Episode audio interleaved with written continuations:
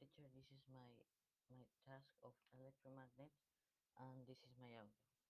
Um, I'm a Tartaga Draw of 8 Kipling, and this is my work.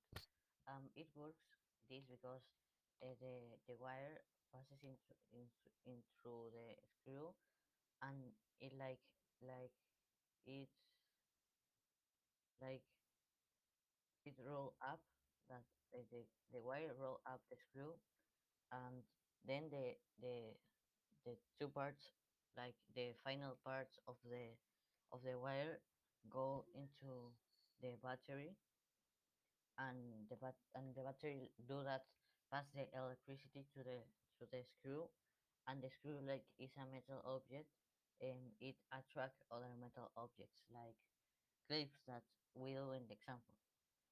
And the the clips uh, get attract attracted because of the of the electromagnetic uh, force.